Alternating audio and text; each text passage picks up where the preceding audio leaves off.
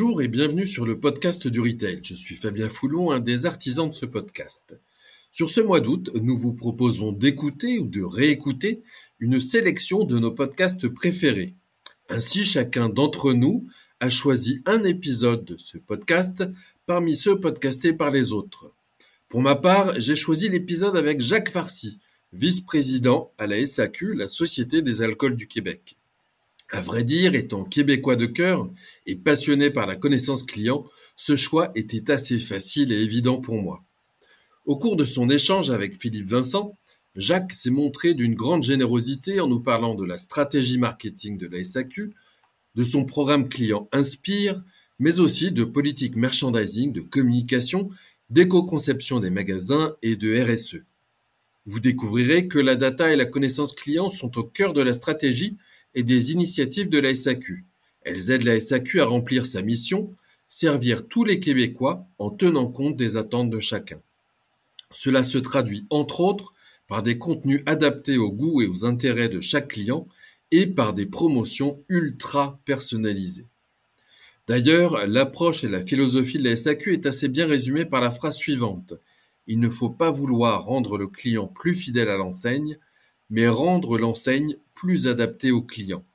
Cela se fait à travers l'ultra-personnalisation, mais aussi à travers des initiatives telles que les pastilles de goût qui aident les clients à se repérer en magasin en fonction des types de vins qu'ils apprécient.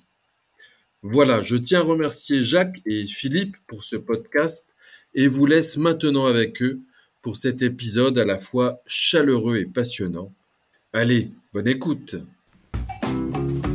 Bonjour Jacques et bienvenue sur le podcast du Retail. Nous sommes ravis de t'accueillir aujourd'hui pour cet épisode un peu spécial des voies du Retail. Tu n'es pas en face de moi, nous sommes à près de 6000 km l'un de l'autre, avec 6 heures de décalage. Tu es à Montréal, au Québec, dans la belle province. Tu es vice-président à l'exploitation des réseaux des ventes de la SAQ, la Société des alcools du Québec, une entreprise d'État qui distribue et commercialise les alcools au Québec. Avec toi, on va parler de la stratégie client de la SAQ, de votre vision et de l'expérience client et de vos projets. Mais avant de rentrer dans le détail, peux-tu te présenter en quelques mots et nous expliquer en quoi consiste ton activité de VP alors, euh, merci Philippe. Bonjour à tous. Écoute, euh, Philippe, ça me, fait, ça me fait très plaisir de, me joindre effectivement euh, à distance avec toi et avec les, auditeurs. En fait, je suis le vice-président à l'exploitation des réseaux de vente à la SAQ et dans ce très beau poste, je, préside aux, ventes de la SAQ dans tous ces canaux de distribution, que ce soit les succursales en propre, que ce soit ce qu'on appelle chez nous les agences, c'est-à-dire des, points de vente qui distribuent nos produits à nos conditions commerciales, que ce soit les épiceries au Québec, certaines vendent du vin, euh, que ce soit les titulaires de permis, les bars, les restaurants, euh, et que ce soit euh, également tous les produits qu'on qualifie au Québec d'importation privée, qui sont en fait des produits que nous gérons, mais qui sont représentés par, par des agents, des entreprises indépendantes. Donc c'est mon travail et c'est, je dirais, ce que je fais à la SAQ depuis, depuis à peu près deux ans et demi maintenant dans ce poste-là. Mais j'ai rejoint la SAQ il y a, il y a, cinq ans aujourd'hui pour, pour mener, participer à toute la transformation de la Société des alcools du Québec et elle a été transformée. Je dois dire que quand on a travaillé sur le lancement de ce podcast, j'ai tout de suite pensé à toi et à la, et à la SAQ. Euh, je dois dire que cette société m'a toujours bluffé euh, et j'aimerais le faire partager mon étonnement. On est une entreprise qui est une entreprise d'État en situation de monopole, qui est de mon point de vue une référence mondiale sur son secteur en termes de vision client, d'innovation, de merchandising. Perso, je trouve ça assez formidable. Euh, je sais qu'il n'y a pas beaucoup d'autres exemples. Euh, et je suis pas le seul à le dire. Euh, j'ai eu l'occasion d'effectuer des, des, store tours euh, dans, dans, certains de vos magasins, certaines succursales, avec des dirigeants d'enseignes françaises et européennes. Et à chaque fois, ils sortaient d'une visite vraiment impressionnés par ce qu'ils avaient découvert. Euh, je sais aussi que vous êtes en tête euh, d'un certain nombre de baromètres d'expérience client au Canada. Euh, je crois que c'est l'étude Woo. Donc, ce qu'on aimerait au travers de, ton témoignage, c'est de savoir ben, comment une entreprise comme ça, avec une telle, une telle histoire, peut aborder un virage avec une véritable vision client, alors que la concurrence, quelque part, ne les, ne les oblige pas. Bah, effectivement, je, dirais que je pense que beaucoup de ce qu'on fait à la, à la, Société des alcools du Québec, à la SAQ, est lié à la manière qu'on a de définir notre identité. Euh, la Société des alcools du Québec, c'est une entreprise euh, toute jeune. On va fêter notre centenaire euh, l'année prochaine. En fait, c'est une entreprise qui a été créée à l'origine en 1921 pour protéger les Québécois, distribuer les produits alcooliques. Il faut savoir qu'à l'époque, le Québec, c'était la seule province au Canada qui avait décidé de ne pas aller vers la prohibition. Et évidemment, quand on regarde la géographie, le, Québec, c'est toute petite enclave en Amérique du Nord et tout le reste de l'Amérique du Nord allait vers la prohibition. Donc les Québécois se sont dit, ça nous prend un véhicule pour être capable de contrôler les produits et de s'assurer qu'on fait une vente responsable et, et qu'on est certain d'avoir de l'alcool, bien sûr, de qualité, mais aussi que euh, ce soit quelque chose qui soit très réglementé parce qu'il y avait énormément de contrebande tout autour de nous. Euh, et donc ça, c'est l'origine même de la SAQ, mais aujourd'hui, la manière qu'on a, nous, de se définir, c'est qu'on on est un commerce de détail au service des Québécois parce que euh, on est les seuls euh, à servir les, vins et les spiritueux au Québec. Euh, et que donc notre mission à nous, c'est vraiment de servir tous les Québécois on n'est pas comme un commerce traditionnel qui peut se dire j'ai une proposition de valeur par rapport à une cible de clients et je me concentre là-dessus. Nous, notre cible de clients, c'est tous les Québécois. Et dans notre industrie, à nous, à la SAQ, euh, il faut reconnaître que dans les vins et les spiritueux, euh, ça peut être, je dirais, euh, un extrême. Ça me prend une bouteille de vin et peut-être une bouteille de spiritueux à Noël quand j'ai de la visite. Mais on a beaucoup de nos clients qui sont pas des clients qui sont engagés dans notre industrie. Et puis à l'autre extrême, euh, on peut avoir des gens qui sont des collectionneurs très avertis, qui sont des gens qui investissent des sommes assez conséquentes parce que c'est leur passion euh, et, et qu'ils veulent se constituer des caves d'exception. Euh, et donc notre mission à nous à la SAQ, c'est de les servir tous. Alors évidemment, quand on a des extrêmes, puis là je prends les deux extrêmes, mais entre ça, il y, a toutes les nuances de Bordeaux ou toutes les nuances de blanc, suivant comment on veut voir les choses. Euh, c'est certain que euh, si on veut être capable de faire ça, il faut sincèrement s'intéresser à nos clients. Donc nous, on définit notre identité non pas comme un monopole ou, comme une entreprise d'État. On, a un actionnaire unique, qui est le ministre des Finances du Québec.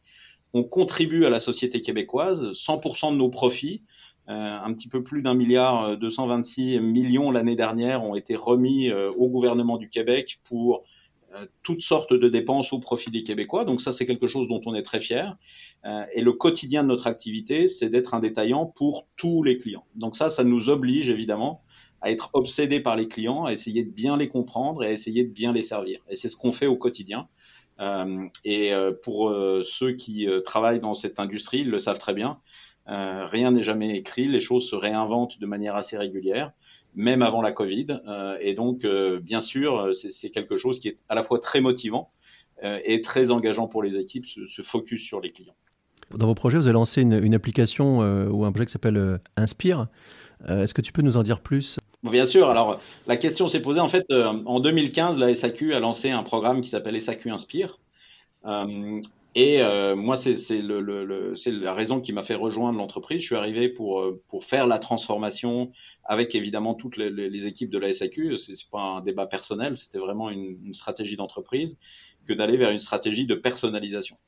Puis la question s'est très vite posée dans le public de dire pourquoi diable un monopole irait lancer un programme de fidélité parce que, je dirais par définition, on n'a pas énormément de questions de fidélité.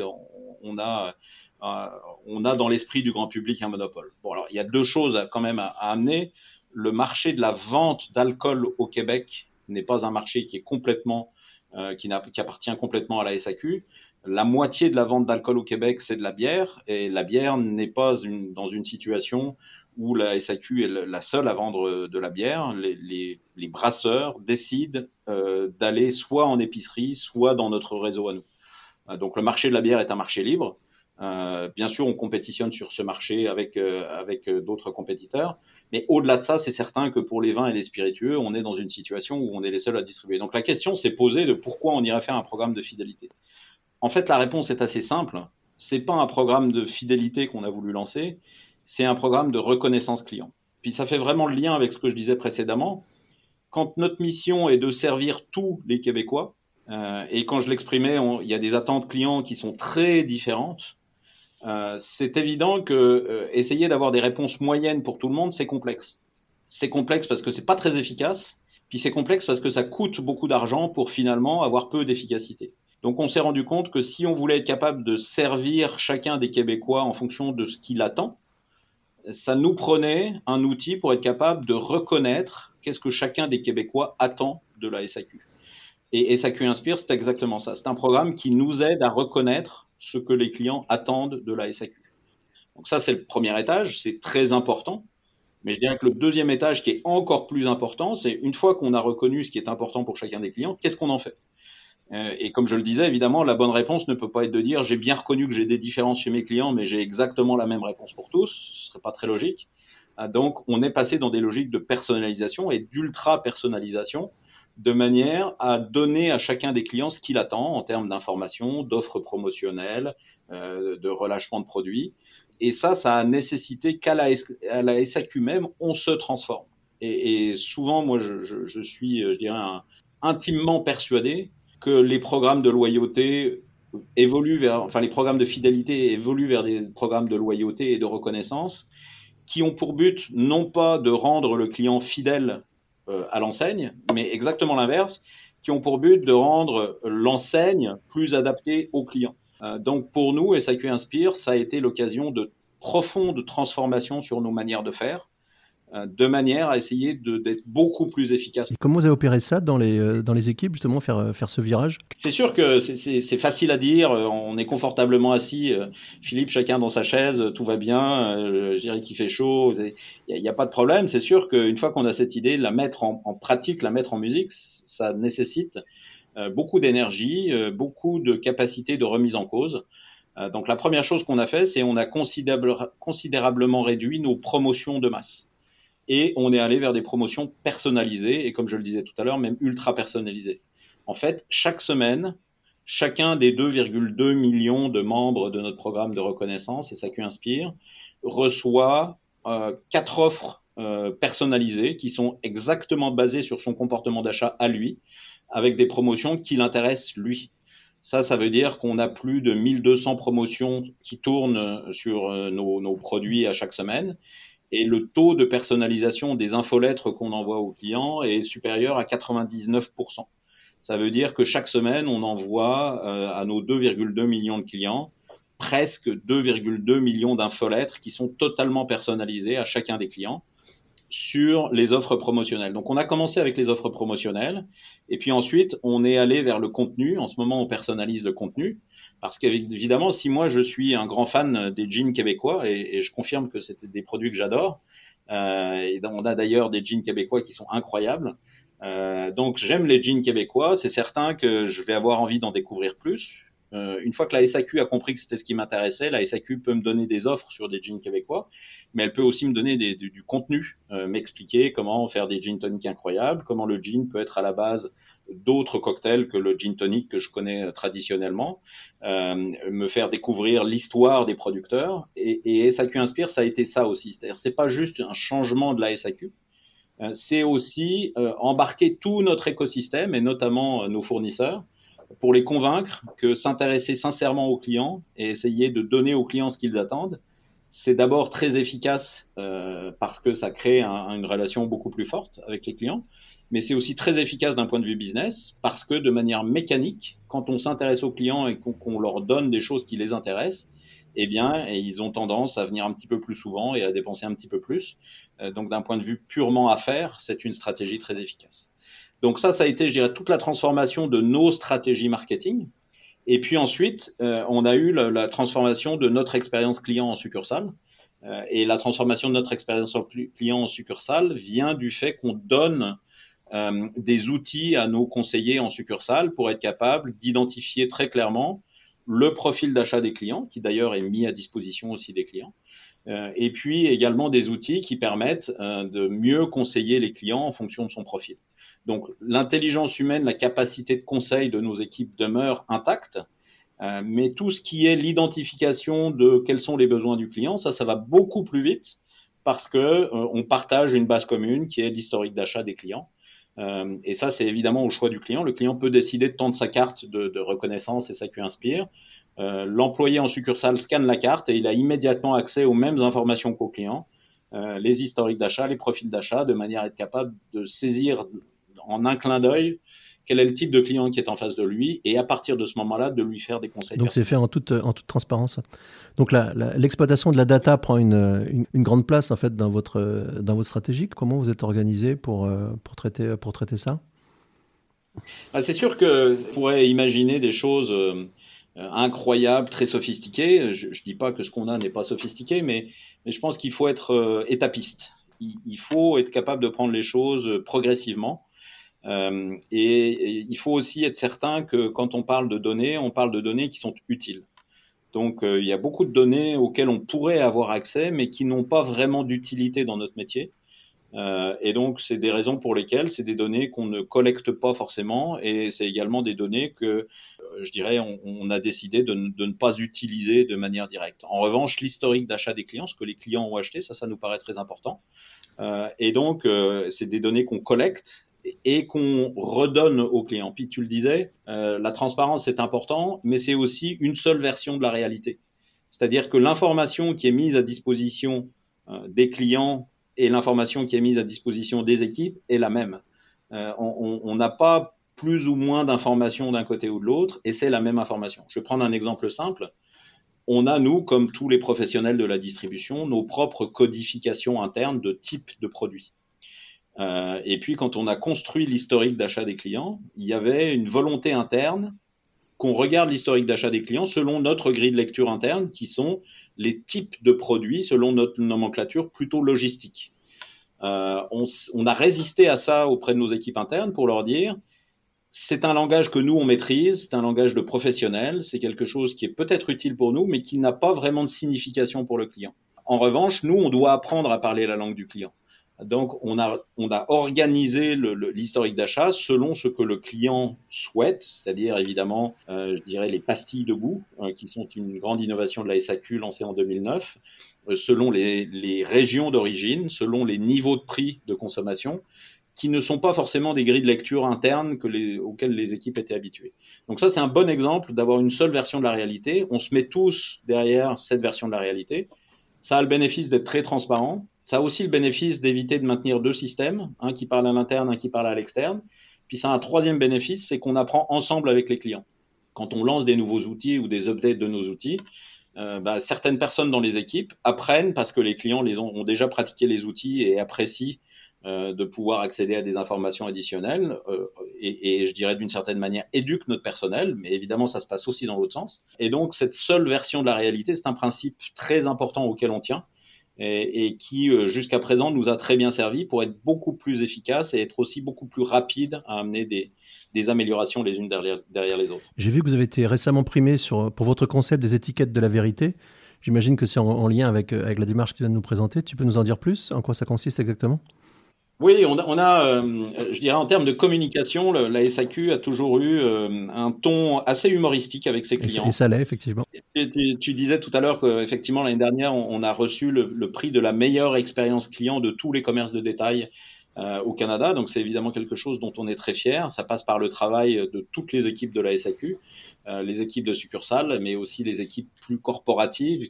Et euh, en fait, euh, ce qu'on a effectivement mis de l'avant récemment avec les étiquettes de la vérité, c'est le fait que grâce à Inspire, grâce aux offres qu'on remet aux clients, grâce au profil d'achat, grâce aux conseils personnalisés qu'on donne en succursale, les clients sont capables d'aller un petit peu plus loin dans leur découverte. Et, et donc, on, on, a pris ça sous un angle humoristique pour dire qu'effectivement, Souvent, les clients choisissent leur vin parce que l'étiquette est belle ou parce que euh, c'est la première sur le coin, euh, sur le coin de la tablette ou parce que c'est celle qu'un conseiller a conseillé à un autre client. Alors, je me dis que ça doit être aussi bon pour moi. Donc, on a plusieurs scénettes comme ça qui mettent de l'avant des, des, choix, on va dire, moins inspirés.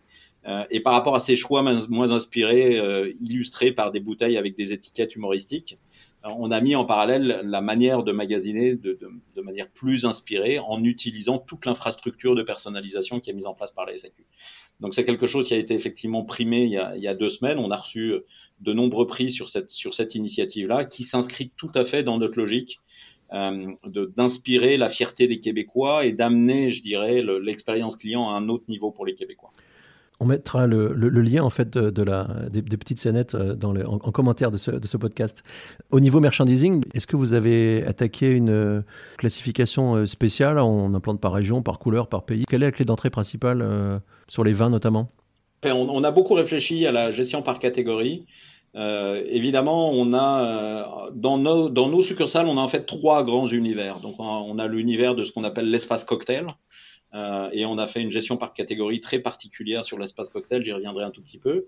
On a ensuite ce qu'on appelle les vins courants. Les vins courants, c'est les vins que nous, à la SAQ, nous maintenons de manière régulière. Donc, c'est des vins qui sont disponibles euh, à l'année longue, euh, plusieurs années de suite.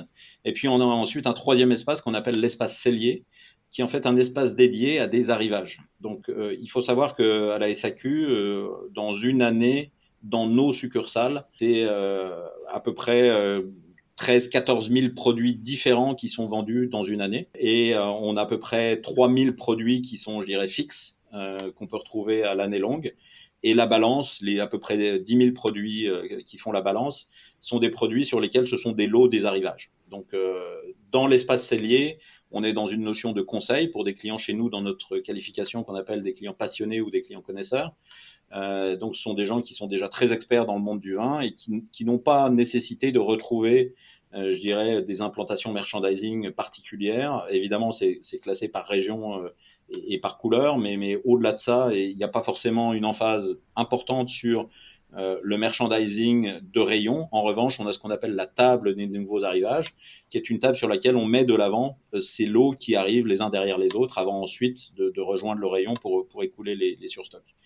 Euh, donc cette stratégie de merchandising est très efficace sur nos produits de spécialité parce qu'on est, on est tout à fait aligné avec l'attente des clients. Euh, sur les produits courants, on a fait beaucoup de recherches pour euh, essayer d'éduquer notre clientèle qui, qui, souhaite, je dirais, s'initier à notre industrie. Et on a amené plusieurs innovations. Donc, bien sûr, on a un espace blanc, on a un espace rouge, de manière assez traditionnelle aujourd'hui dans le, dans le, marché des vins et des spiritueux. en revanche, on a fait un travail assez important pour identifier les catégories qui ne sont pas nécessairement, bien sûr, les grands pays sont représentés, mais ensuite, il y a certains pays qu'on a regroupés. Il faut savoir, et peut-être euh, pour, pour, les auditeurs qui sont basés en France, euh, on a une énorme spécificité au Québec, c'est que euh, on distribue les vins de plus de 80 pays différents. Euh, donc ça, c'est très particulier pour ceux qui viendront, je l'espère, visiter la, Société des alcools du Québec. Vous allez être très surpris de voir des vins de partout sur la planète. Euh, et ça, c'est une fierté québécoise, même si les Québécois ils sont très habitués, beaucoup des étrangers sont très surpris de voir autant de variétés de pays. Et donc, il y a des pays qu'on a évidemment regroupés ensemble parce que dans l'esprit du client, ce sont des pays euh, qui, qui, sont, je dirais, euh, qui offrent les mêmes vins, les mêmes typicités, même si effectivement, ce ne sont pas forcément des, des, des, des, pays qui ont des liens entre eux, autres que le type de vin qu'ils produisent. Donc, dans l'espace courant des vins, euh, on a fait un effort particulier sur les catégories avec les zones. Et ensuite, on a un merchandising qui est très orienté autour de ce qu'on appelle les pastilles de goût. Donc les pastilles de goût, c'est une innovation que la SAQ a faite en 2009. On a été très précurseur dans ce domaine pour en fait essayer que les clients se repèrent de notre industrie quand ils sont pas connaisseurs.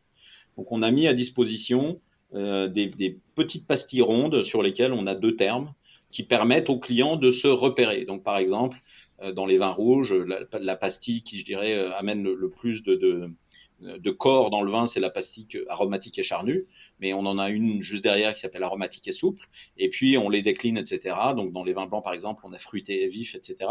Donc, ce sont des points de repère pour nos clients pour qu'ils soient capables de se repérer dans une industrie qui est quand même assez compliquée euh, entre les cépages, les origines, les millésimes éventuellement, les, les zones de production euh, au-delà de, au-delà des pays. Donc euh, ça permet vraiment à nos clients d'avoir des repères, d'avoir une langue commune et de pas être intimidé par ce monde du vin qui peut être un petit peu intimidant quand, quand on y arrive. Donc ça c'est un. Puis pour l'espace cocktail, euh, ça a été notre troisième grande étape en 2013-2014 où en fait le marché du Québec était historiquement très orienté sur les vins, avec les vagues d'immigration européenne, évidemment. Et euh, donc sur les spiritueux, on n'était pas un gros marché de spiritueux. Et on s'est dit, si on veut développer les spiritueux au Québec, il faut expliquer aux Québécois comment, notamment, bien sûr, il y a les spiritueux de dégustation, euh, notamment les, les whiskies, où là, on a décliné des pastilles assez proches de celles qu'on a sur l'approche, la même logique que celle du vin. En revanche, sur le reste des spiritueux, on a fait quelque chose d'assez innovant. On a expliqué aux Québécois comment faire des cocktails et finalement, on a démystifié le fait que ce soit compliqué. Euh, et puis, alors, je peux peut-être donner un truc aux ah auditeurs. Un cocktail, c'est assez simple. C'est une base. Donc, c'est un alcool euh, fort. Euh, ça peut être de la vodka, du gin, du whisky. Il y a une base. Il y a ensuite ce qu'on appelle une liqueur ou une crème. Euh, donc ça peut pour donner du goût ou je dirais un peu de relief. Et ensuite il y a ce qu'on appelle un allongeur. donc l'allongeur, c'est quelque chose qui va donner le volume, mais qui n'est généralement pas un produit alcoolisé. Euh, donc ça peut être de l'eau gazeuse, ça peut être euh, un soda, euh, ça peut être un jus d'orange, ça peut être ce genre de choses. Donc dans un cocktail, il y a toujours ces trois ingrédients. il y a toujours une base, une crème ou une liqueur et un allongeur.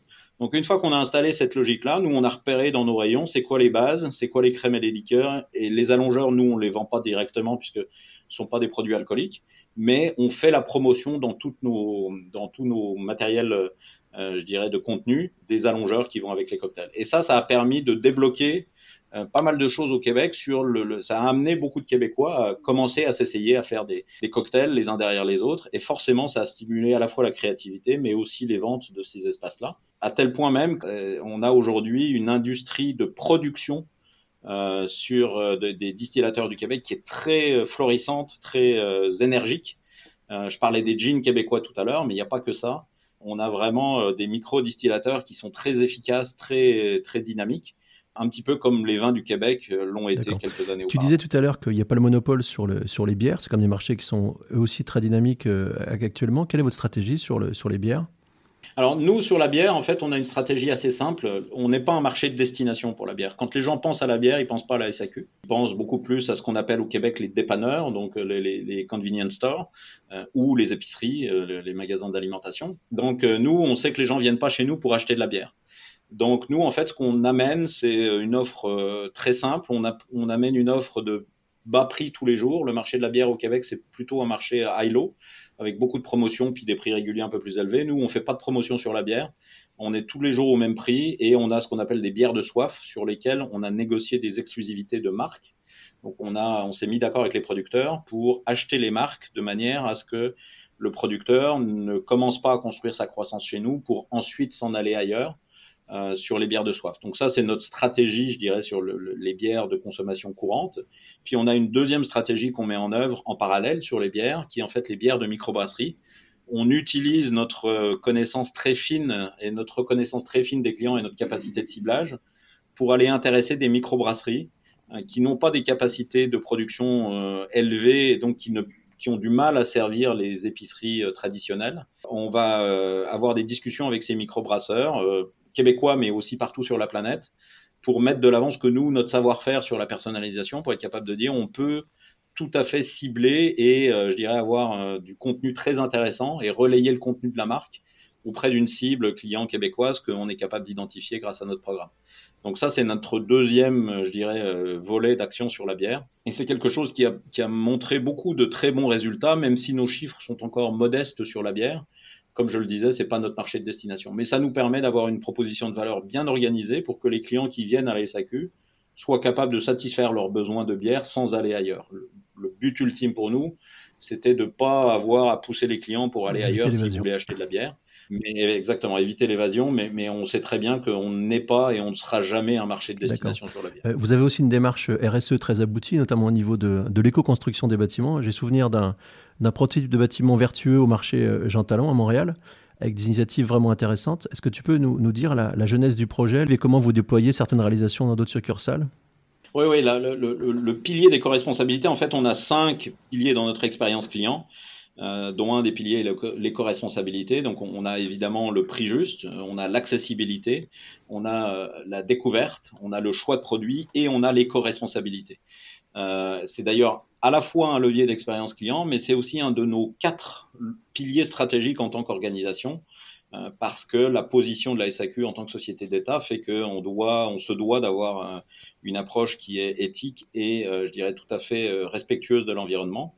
Donc dans les bâtiments, ça se traduit par le fait qu'on est très attentif à nos normes de construction dans nos succursales. On construit selon deux grands principes qui sont LEED ou Bob Best. Alors je ne sais pas s'ils sont des normes euh, internationales qui, ont leurs équivalents en Europe, mais euh, en Amérique du Nord, ce sont deux normes assez exigeantes sur la construction des bâtiments pour s'assurer qu'on ait une très bonne efficacité énergétique Évidemment, on fait très attention euh, à notre consommation électrique, même si le Québec est un grand producteur d'hydroélectricité, qui est une énergie vertueuse euh, il n'en reste pas moins qu'on doit quand même être attentif euh, à l'utilisation de nos ressources. Donc, par exemple, toutes nos ampoules sont euh, à LED.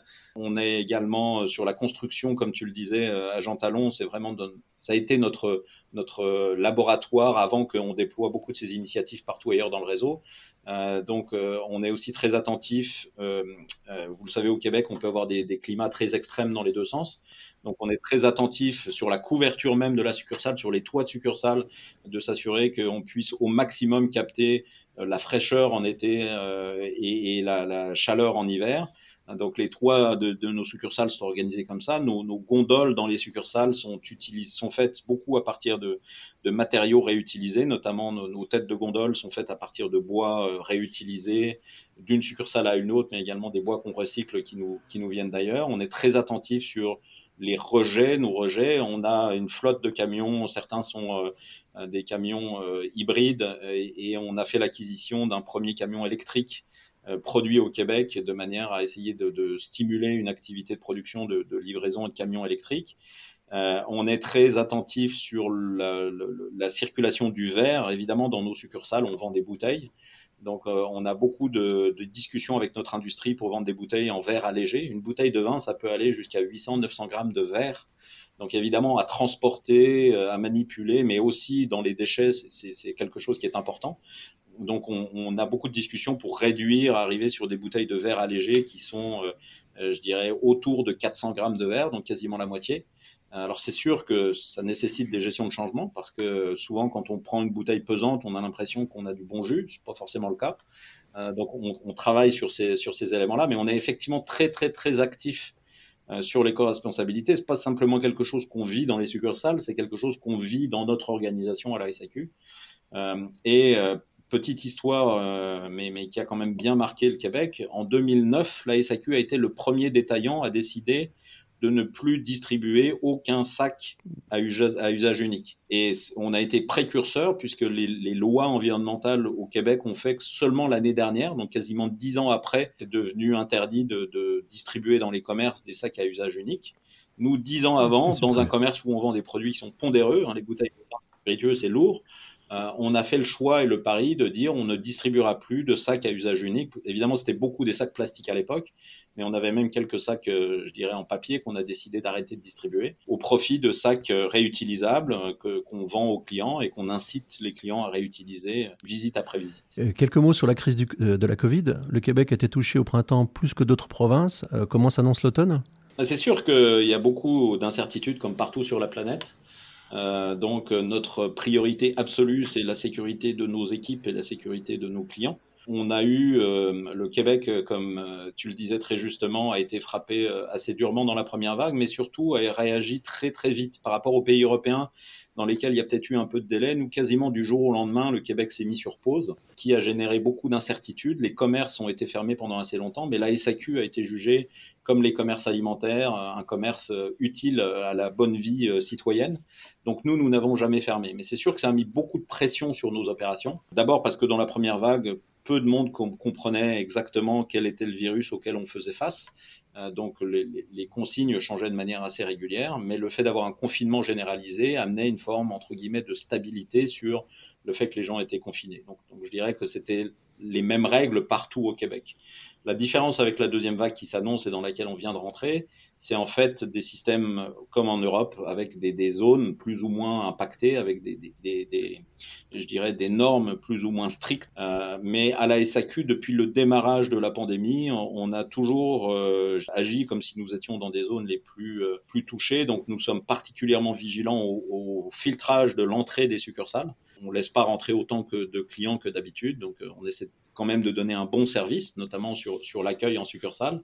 Euh, mais c'est certain qu'on a été beaucoup, beaucoup plus vigilant euh, à ne pas avoir une entrée libre comme on avait l'habitude de l'avoir. Euh, et puis également, on, a équipé nos équipes progressivement de, alors les gestes barrières évidemment, les plexiglas ensuite, l'équivalent le, le, du gel, enfin les gels hydroalcooliques au démarrage de la pandémie. Mais cet été, on a décidé de passer au masque, au couvre-visage en tissu d'abord, ensuite au ce qu'on appelle le masque de procédure, donc et les lunettes protectrices. Donc toutes nos équipes sont équipées de masques, de lunettes en permanence dans le contact avec la clientèle. Alors c'est certain que ce sont des mesures, mais il faut être clair que le, le, le moral des équipes, c'est très important pour nous.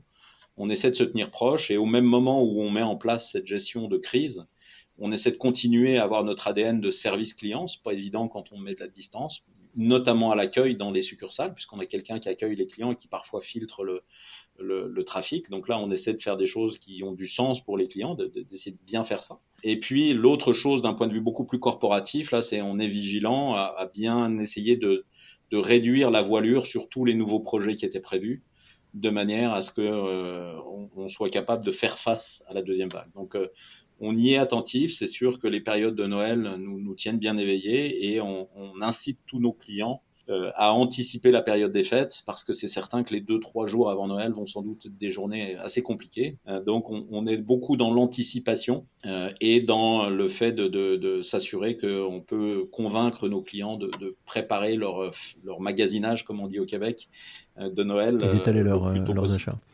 Est-ce que tu aurais des conseils que tu pourrais donner à des acteurs du retail pour améliorer l'expérience d'achat en vin et alcool? Bah, je pense que le premier conseil que je voudrais donner à tout le monde, euh, c'est une industrie qui, qui me passionne. Je, je, travaille dans le retail depuis, enfin, au contact du retail depuis toujours. À l'intérieur même du retail, j'ai attendu assez tard dans ma carrière quand je suis rentré à la SAQ pour y être, mais j'ai beaucoup conseillé des détaillants en France, en Belgique euh, et au Canada même avant de rejoindre la SAQ. Je dirais que le premier conseil que je donnerais à tout le monde, c'est de se préoccuper beaucoup plus de ses clients que de sa compétition. Euh, souvent, on a tendance à regarder beaucoup ce que les compétiteurs font pour essayer de voir s'ils font des choses intéressantes. C'est pas une mauvaise démarche en soi, mais j'aurais envie de dire que l'énergie qui est mise là devrait être mise beaucoup plus à bien comprendre ce que ses propres clients attendent. Et, et je le vois à la SAQ de manière très claire. Depuis qu'on a mis en place le programme de reconnaissance, nos ventes progressent de manière très régulière, semaine après semaine, année après année. C'est pas des gros pourcentages de croissance, mais depuis 2015, la croissance est vraiment au rendez-vous à la SAQ. Et, et c'est pas parce qu'on a mis des stratégies commerciales très agressives, c'est parce que je pense on, s'est focalisé à essayer de très bien comprendre clients. Donc ça, c'est vraiment un conseil que je donnerais à tout le monde. Euh, je dirais que c'est l'essence même du, du, retail et, la taille parfois euh, nous a fait un peu perdre de vue cette capacité à bien comprendre qui sont nos clients et ce qu'ils attendent. Mais je, dirais que c'est vraiment quelque chose qui euh, prouve une très grande efficacité. Et la deuxième, ce qui va juste euh, après, avec cette incitation à bien écouter les clients, c'est être capable de se remettre en cause. Parce qu'en fait, ce qui fait du mal dans le retail, c'est pas vraiment ce qu'on sait pas, c'est ce qu'on pense acquis depuis toujours, mais qui est juste pas vrai. Puis je vais prendre un exemple très concret euh, pour nous, la SAQ. Le prix. Notre situation de monopole a fait que on ne parlait pas de prix à la SAQ. Il y avait comme un espèce de tabou. Et les clients nous ont très clairement dit, au travers du programme de reconnaissance SAQ Inspire, que nous étions trop chers. Alors on a tourné un petit peu autour du pot, on a dit, ben non, c'est pas tout à fait vrai, en fait, on n'est pas trop cher. Oui, on a un prix particulier, mais d'un autre côté, euh, on a un super programme promotionnel. Et les clients nous ont dit, vous n'avez pas compris, vous êtes trop cher. Donc, une fois qu'on a eu compris qu'on était trop cher, il a fallu qu'on agisse dessus. Euh, et ça, ça a nécessité beaucoup de gestion de changement en interne. Et il y avait notamment une croyance en interne qui était qu'il n'y avait pas d'élasticité sur les prix. Alors ça paraît particulier à dire parce que je pense que beaucoup de détaillants sont tout à fait convaincus qu'il y a une élasticité prix sur beaucoup de produits et de catégories. Nous, en interne, on était convaincus que ça n'existait pas. Et force est de constater que quand on a commencé à travailler sur notre stratégie de prix, bien sûr par une baisse des prix, mais aussi par plusieurs stratégies, notamment la création d'une catégorie et d'une zone petit prix spécifiquement pour des clients sensibles au prix, ce à quoi on s'était toujours refusé parce qu'on trouvait que c'était pas suffisamment glamour dans notre industrie, eh bien, on a été capable effectivement de, de mieux servir nos clients. Le fil directeur de notre podcast, c'est euh, de militer pour le commerce juste. Alors pour toi, c'est quoi un commerce plus juste? C'est sûr que je pense que chacun peut avoir l'acceptation de ce mot euh, commerce juste pour moi, la SAQ, ça, me parle beaucoup. Euh, je, parlais tout à l'heure de notre, de, notre nouveau plan stratégique qui s'appelle Inspirer la fierté des Québécois. Euh, la raison pour laquelle euh, on fait ce commerce, d'abord, c'est parce que c'est un produit particulier. On a une vraie responsabilité quand on vend de l'alcool. C'est pas un produit comme les autres, donc euh, on doit s'assurer évidemment de ne pas vendre euh, à des mineurs. On est très exigeant là-dessus, de ne pas vendre à des personnes intoxiquées, on l'est également, de ne pas pousser à la consommation. On est très respectueux de ça. Donc, je dirais qu'un commerce juste, pour moi, c'est un commerce qui fait attention à autre chose que son propre compte d'exploitation et ses propres résultats économiques. Et donc, c'est effectivement avoir une mission, avoir une, contribution, avoir ce que certains qualifient un purpose qui est très clairement établi. Et pour nous, au Québec, le, le purpose de la SAQ est très, très, très, très clair c'est le partage avec les Québécois. Alors bien sûr, le partage des produits, le plaisir. Souvent, on ouvre une bouteille avec des amis. Euh, donc, ça, je dirais que la notion de partage autour du produit est immédiate. Mais comme je le disais tantôt, euh, pardon, tout à l'heure, la stratégie même de la SAQ, c'est de contribuer euh, aux finances du Québec. Et on remet chaque semaine, évidemment, 100% de notre bénéfice retourne au gouvernement du Québec, mais on collecte également des taxes quand on vend les produits. Donc les deux mis ensemble, c'est un petit peu plus de 30 millions de dollars chaque semaine que nous remettons au gouvernement du Québec pour contribuer au développement du Québec. Et ça, pour moi, c'est quelque chose de très noble au-delà de notre métier de détaillant. Et donc, pour moi, un commerce juste, c'est un commerce qui contribue au-delà de son propre intérêt immédiat économique. On arrive dans la dernière partie de notre, notre interview, notre, notre échange. Euh, voici quelques questions justes. Est-ce que euh, tu peux nous citer juste euh, une entreprise inspirante? Alors, moi, l'entreprise qui m'inspire beaucoup en ce moment, elle s'appelle Best Buy. Alors, euh, peut-être certains d'entre vous connaissent Best Buy.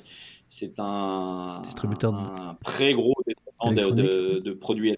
Et c'est une société que tout le monde donnait euh, morte en 2012 et qui aujourd'hui euh, va mieux que quiconque. Et c'est une société qui m'inspire, non pas par les produits, parce que j'aime bien la technologie, mais je suis pas un fou furieux de technologie, mais plus par la manière que cette organisation a eu de se réinventer finalement en peu de temps et à passer euh, quasiment des cendres à la lumière en, si peu de temps et avec euh, une stratégie qui pour moi n'est pas juste une stratégie financière mais qui est une stratégie très durable. Une personnalité inspirante? Euh, une personnalité inspirante. Euh, mais j'aime beaucoup le, le, les travaux que fait Olivier Siboni. Je ne sais pas si certains d'entre vous connaissent Olivier Siboni.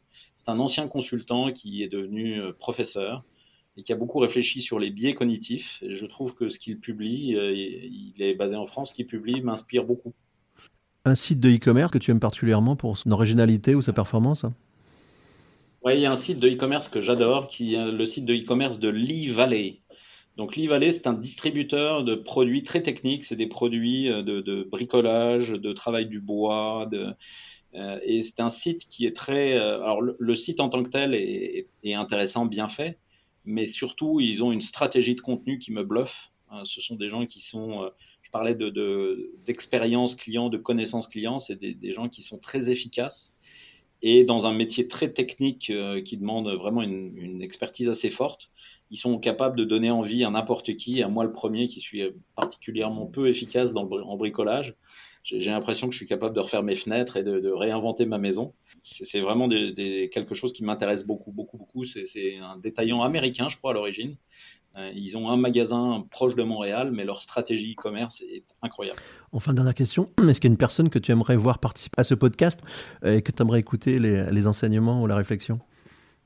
C'est sûr que Hubert Joly, qui est l'ancien patron de Best Buy, qui euh, euh, maintenant s'est retiré de, des activités opérationnelles chez Best Buy et qui est devenu, si j'ai bien suivi son parcours, qui, qui devient professeur à Harvard, J'adorerais euh, écouter euh, Hubert Joly dans, ton podcast. Voilà un beau, défi. Bah, écoute, euh, merci Jacques, merci beaucoup pour cet échange. Je sais que tu es, très occupé. Merci pour ta disponibilité et ta transparence. J'invite tous les distributeurs commerçants à faire un petit tour au Québec à l'occasion pour découvrir de très chouettes concepts commerciaux. La SAQ, bien sûr, et aussi d'autres concepts de supermarchés, y compris dans le non alimentaire. Et à très bientôt. merci encore, Jacques. Merci à toi. Prenez soin de vous. Et si vous avez aimé cet épisode, n'hésitez pas à le partager à le noter et à le commenter sur l'application Apple Podcast avec un 5 étoiles. On débute, on a besoin d'un petit coup de pouce pour se faire connaître. Et on se retrouve bientôt sur le podcast du Retail, disponible dans toutes les bonnes podcasteries.